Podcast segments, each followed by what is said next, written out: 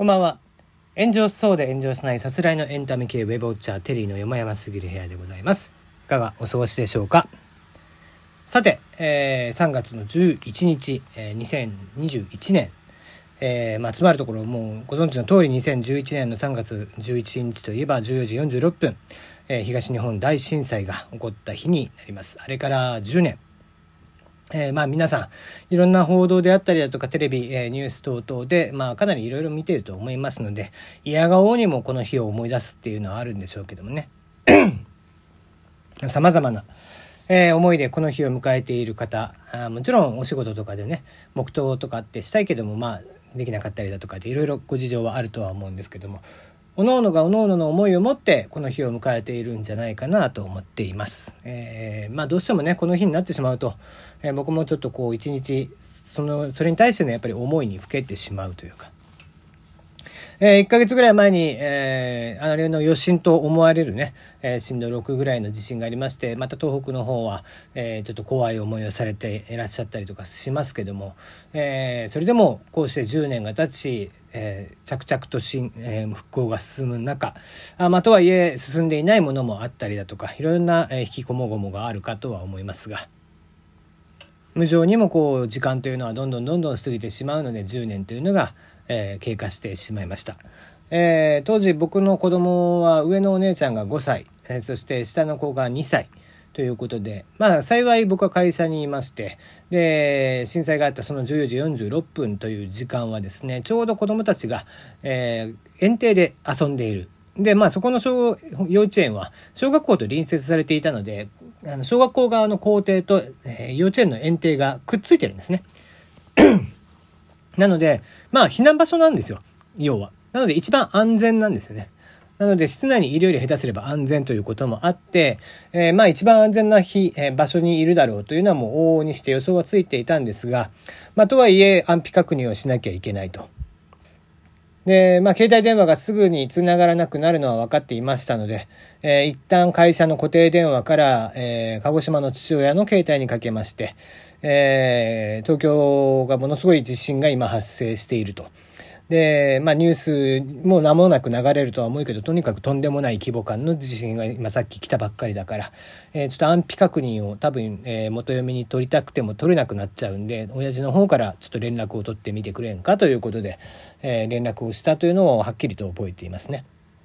で、えー、当時は携帯電話会社にいまして、それぞれの、えー、会社で皆さんがですね、社用携帯も持っていましたので、えー、まあほとんどの人が2台持ちという状態だったんですけども、え、フロアの皆さんに、まあ一斉にちょっとすぐに携帯電話をおそらく、え、使うことになるだろうから、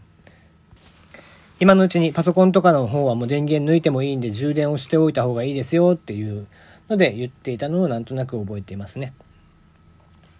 まあ、結果としてその日は、えー、交通機関が全てストップ、えー、新橋から、えー、当時、えー、家のあった墨田区までテクテクと、えー、お昼3時ぐらいに出たんでしょうか。3時じゃないですね。4時ぐらいに出たんでしょうかね、えー、そこから家に着いたのは夜9時だったんですけども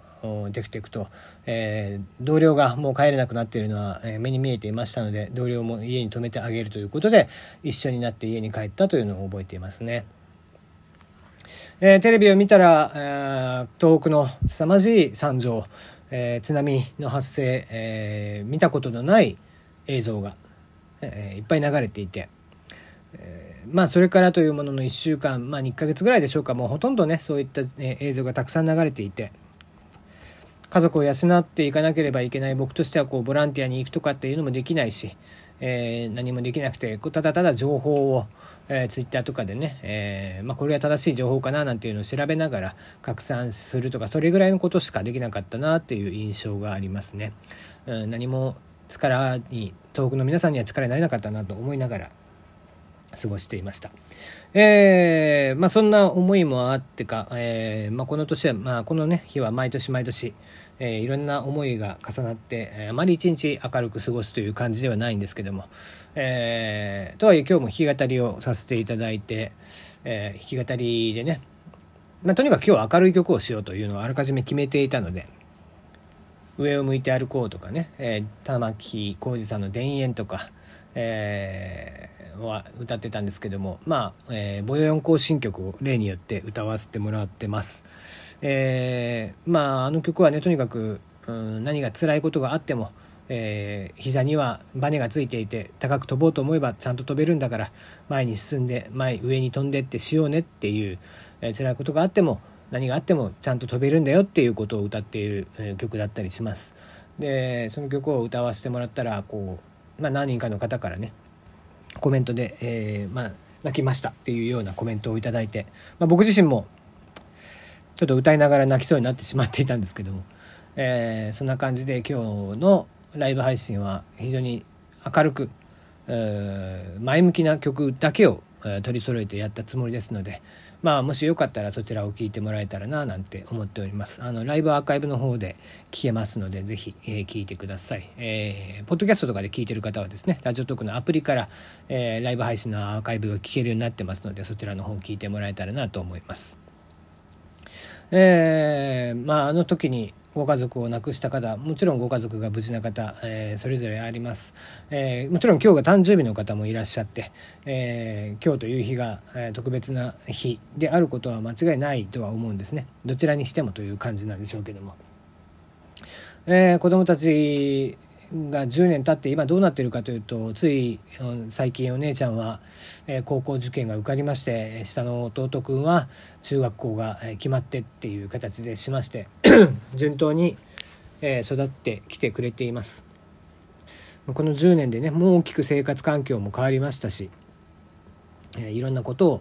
を考えますがあとはいえあの日のことを忘れたっていうことは全然なくてやっぱりえー、鮮明に割と覚えているとにかく怖くて、えー、怖いというのと何もできない虚無感と、えー、そういうのに襲われながらそこから半年ぐらいはね余震ちょっとした余震でも夜中にガバッて起きてってしていたっていうのがありました、えー、まだまだ現地の人たち、え東北の方々には深い傷がやっぱり残っているものと思いますがそれでも、え前に進んでってされていらっしゃいます、え今日だけでもきちんと毎年この3月11日という日に、えー、あの震災のことを思い出して、まあ、日本はさっきもライブでも言ったんですけども、えー、いつ地震が起きてもおかしくない、えー、また地震が起きた場所に、え、住む方もいまだにいらっしゃってね、え、次また大きな地震が来る可能性というのは決してゼロではないのでね気をつけて、えー、常日頃から防災バッグであったりだとか、まあ、避難経路であったりだとかどこに自分が避難したらいいのかとか、えー、何かあった時に何を持っていくのかとか、えー、一応のシミュレーションっていうのをしながらですね、え皆さんもこういう1年に1回ぐらいは、えしっかりと向き合う日を考え作ってもらえたらなと思っています。えー、たくさんの方々が亡くなられたあ地震大きな地震でした。えー、ご冥福をお祈りするとともに、えー、残っている方々の、え、前向きにね、え、明るい未来をまた、進んでいくようにしてもらえたらなと思いますので、えまあ、トークの方はちょっと暗くなっちゃって喋ってますけども、えまあ、ライブ配信の方はねとにかく明るくやったつもりですので是非ね、えー、そちらの方も聞いてもらえたらななんて思います。はい、えー、短いですが今日はここまでです。